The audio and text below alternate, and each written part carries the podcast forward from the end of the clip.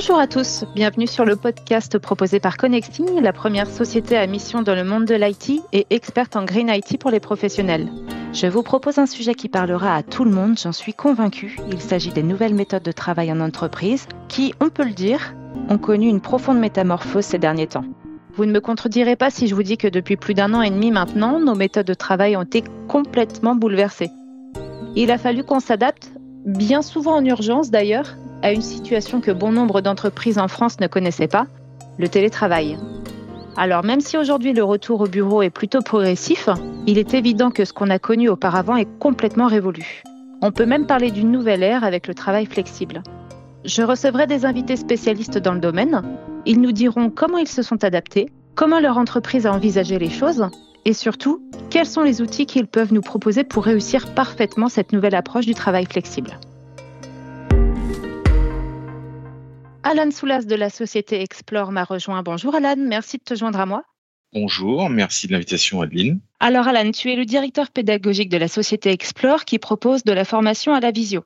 Tu es aussi responsable commercial chez Connexing. Alors avant de parler Explore, est-ce que tu peux nous partager les bouleversements que tu as vécus ou ceux que tu as pu observer suite au premier confinement ou à la mise en place du télétravail?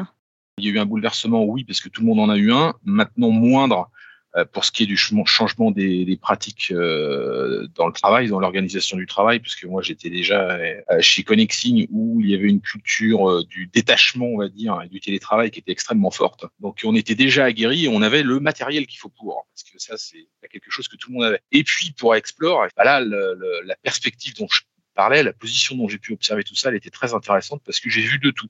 J'ai vu des gens qui étaient pas du tout aguerris, qui se sont pris euh, ça euh, en pleine face. Euh, c'est-à-dire que c'était des gens qui se déplaçaient habituellement, dont le travail les amenait à être sur des salons, par exemple, parfois à l'étranger, enfin, à rencontrer leurs clients en physique, et ce de façon mais automatique. Il n'y avait pas d'autres méthodes connues chez eux, d'autres process pour adresser les clients. Et du jour au lendemain, ils se retrouvaient à pas pouvoir le faire. Euh, donc eux, ça a été un peu traumatique. Euh, sans parler du matériel auquel je faisais référence. Donc là, le matériel, il a fallu le, réacquérir ou l'acquérir tout court. On a vu euh, après l'avènement de la crise des gens qui étaient comme je disais, des commerciaux aguerris, parfois des technico-commerciaux, parfois des directeurs commerciaux, des directeurs, des directrices export, etc. Enfin, plein de profils différents, mais qui avaient tous eu à subir ce changement et qui devaient tous réadapter euh, leur process, leur méthode de travail. Donc finalement, on peut dire que c'est euh, la crise économique, la crise sanitaire qui a, euh, qui a mené à la naissance d'Explore. Pas tout à fait, parce que Explore, c'était une idée qui avait déjà été, qui avait émergé suite à des demandes qu'on avait eues de certains clients qui voulaient ce service supplémentaire qui était accolé au déploiement de parcs assez conséquents en visio dans les grands clients euh, Connexing à l'époque. Et euh, qui voulaient justement euh, une brique service leur montrant comment quelles étaient les bonnes pratiques. Pas au sens vraiment d'un catalogue technique de comment je mets en marche tel matériel pour l'appairer à telle plateforme de visio, mais plutôt bah, qu'est-ce que ça bouleverse dans ma façon de, de, de faire quand je m'adresse aux gens, etc., etc on avait une, partie des choses qui étaient commencées. En revanche, oui, pour répondre à ta question, il y a eu un gros coup de boost, un kick, euh, quand il y a eu euh, le, début de tout simplement du confinement, hein, parce que bah, là, les demandes ont afflué et pas que de personnes qui étaient euh, des clients Connexing. Export est aujourd'hui une business unit qui est euh, toujours accolée à Connexing, bien entendu, mais qui existe par ailleurs de façon autonome. Et là, aujourd'hui, on a des tas de gens qui font pas partie forcément des clients de Connexing et qui, euh, qui euh, sont euh, heureux de, de, bah, de suivre certaines de nos formations, de re-signer pour d'autres formations derrière. On a un taux de renouvellement qui est assez important. Donc c'est, on voit qu'on est pertinent. Il y a toujours, je trouve, un, un souci constant à avoir en tête quand on fait ce genre de choses, quand on se met dans la position un peu prétentieuse de devoir apprendre des, des, des choses à d'autres personnes, c'est est-ce qu'on est pertinent? Est-ce que ça sert ce qu'on fait? Pour le coup, bah, on a des retours aujourd'hui, je crois que ça sert. Tu disais tout à l'heure qu'il avait pu manquer euh, une compétence euh, à, certains de, de, tes clients qui avaient un besoin de, de, suivre des formations à la visio. Savoir communiquer en visio va certainement du coup devenir une compétence qui va être recherchée par les employeurs, les managers ou les responsables. C'est à quoi vous formez finalement au sein d'Explore? Alors oui, c'est à tout ça. On a des, euh, des, grands canaux, on va dire, sur lesquels on intervient, sur euh, euh, le commercial pur et dur, sur le management, sur la communication. Je ne vais pas vous les résumer ici. Hein. Il y a un site Explore qui est très bien fait. Je vous invite à aller le voir. Mais dans les grandes lignes, beaucoup sont venus vers nous pour une formation à la vente, à la visio. Qu'est-ce que ça euh, modifie dans, euh, bah, dans les comportements qu'on doit avoir? Qu'est-ce que ça modifie dans les comportements qu'il fallait observer chez les autres, etc. Mais grosso modo, le propos est de dire, écoutez, euh, il y a des choses que vous saviez faire avant. Il n'y a pas de raison que vous sachiez pas les faire en visio. Par contre, la visio, ça modifie ça va modifier le prisme euh, par lequel vous considérez les autres, les autres et par lequel les, autres vous considèrent aussi. Et d'ailleurs, on le constate. Euh, on fait euh, des choses qui sont pas que du descendant. Hein, c'est absolument pas théorique. on a des moments de forcément de descendants et théoriques, mais on a surtout des moments de co-construction avec les groupes qu'on anime. C'est souvent des groupes de huit personnes. Et là, ben, on voit émerger l'expérience des gens justement, et il y a quelque chose qui est de l'ordre du collaboratif dans ce qui est dit dans les classes virtuelles on fait des petits exercices. Et dans les mises en situation, on constate ce que je disais tout à l'heure, c'est-à-dire que des gens qui connaissent parfaitement leur métier, qui savent comment on fait pour adresser un client, qui savent qu'il y a un moment de, présentation, qu'il y a un moment de, cadrage, qu'il y a un moment de récolte du besoin, qu'il y a un moment de présentation, qu'il y a un moment pour, euh, comment faire face aux objections, qu'il y a un moment pour euh, repérer le, le, bon timing du closing et puis amener à la conclusion euh, du rendez-vous. Ils savent tout ça. Mais parfois, ils ont oublié, oublié comment ils l'agençaient dans la visio. Donc souvent à terme des euh, des parcours que l'on fait, ce qui se passe, c'est que euh, en dehors de ce qu'on a réellement appris, qui venait de, on va dire, qui est ex nihilo, qui vient de rien, on leur a appris quelque chose. Surtout, et c'est le plus important, ça a été l'occasion d'une réflexion sur leur pratique. Et de, le moment où on est arrivé à la fin, c'est de se dire, voilà, on est à la fin d'un cycle, par exemple, le cycle de, de vente qu'on fait, il est en cinq classes. À la fin des cinq classes, c'est maintenant que vous avez un bilan, c'est de vous dire, qu'est-ce que je faisais avant Qu'est-ce que je vais faire à partir de maintenant? Qu'est-ce que je ne ferai plus du tout?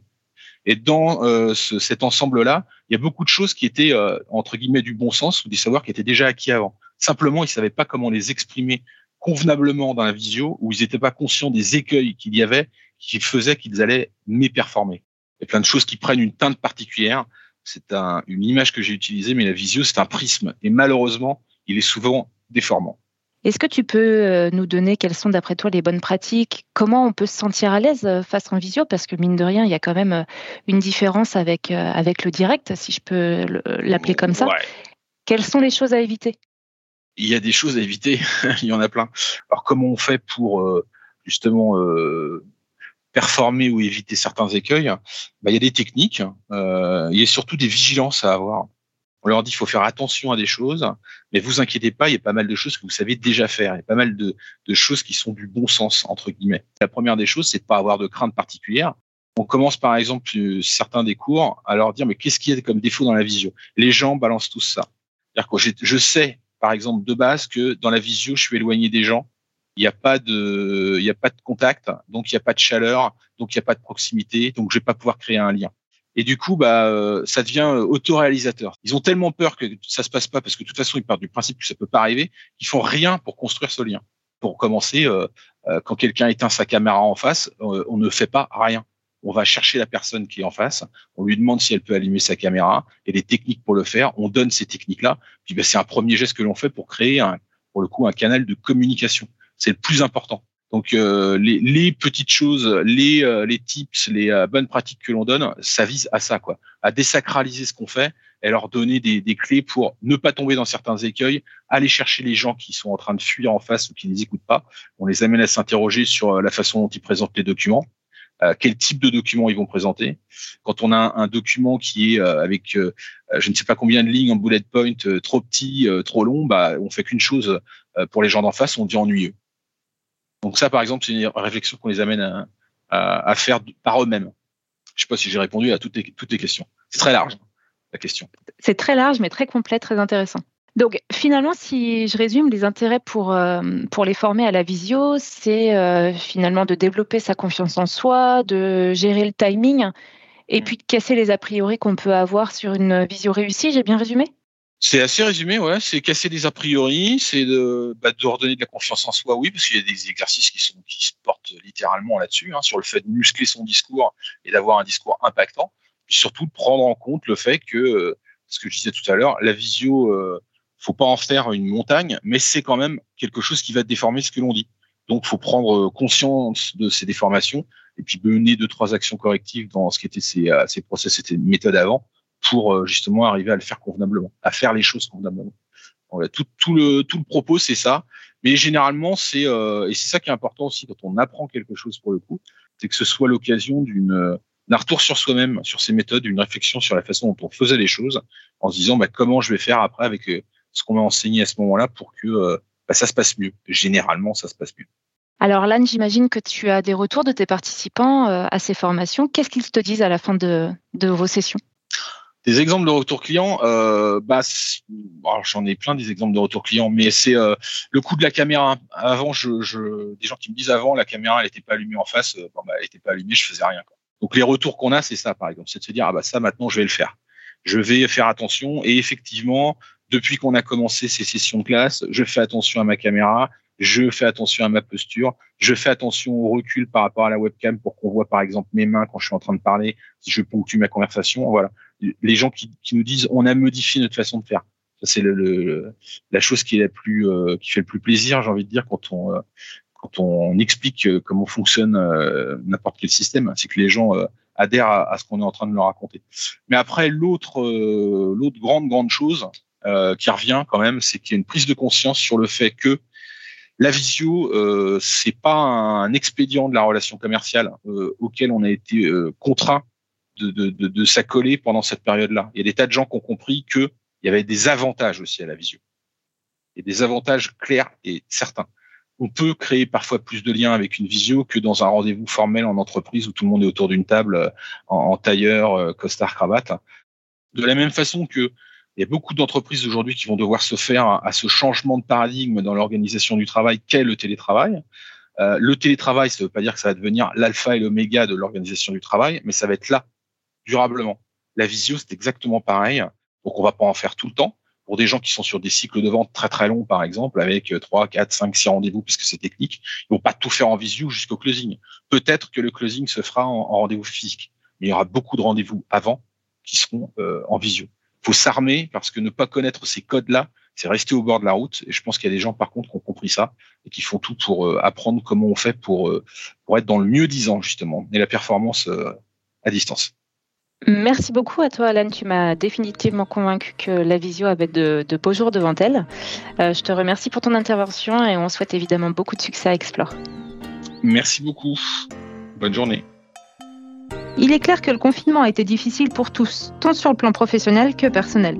Et même si certains d'entre nous ont pu apprécier avoir plus de temps pour eux grâce au temps gagné par les transports notamment, on est quand même nombreux à avoir regretté les déjeuners entre collègues, les massages mensuels que proposait l'entreprise à ses équipes, ou même simplement les pauses café animées du lundi matin. Le bouleversement des méthodes de travail qui ont suivi n'ont pas été de repos non plus. Maintenant que nous avons le choix entre le bureau, le domicile, ou finalement ce que vous voulez, nos invités ont pu vous montrer l'importance des équipements pour nous assurer des méthodes de travail productives. Que ce soit par des solutions de collaboration avec du casque, avec du speakerphone ou même de la téléphonie dans le cloud, il existe des solutions pour que le télétravail soit un plaisir et non une contrainte. Et qui dit travail à distance, dit réunion à distance. La visio est la solution à privilégier. Et si vous ne vous sentez pas à l'aise avec l'exercice, il existe des formations comme celle proposée par Explore pour vous apprendre à maîtriser les bons usages. Connexing reste à votre disposition pour vous aider à améliorer vos conditions de travail. Contactez-nous au 0800 40 10 10. Merci pour votre écoute. J'espère que vous avez apprécié les trois premiers épisodes du podcast FlexOffice Télétravail, des tips pour performer. Si tel est le cas, alors n'hésitez pas à en parler autour de vous et bien sûr à mettre 5 étoiles sur Apple Podcast. À très bientôt pour un nouvel épisode.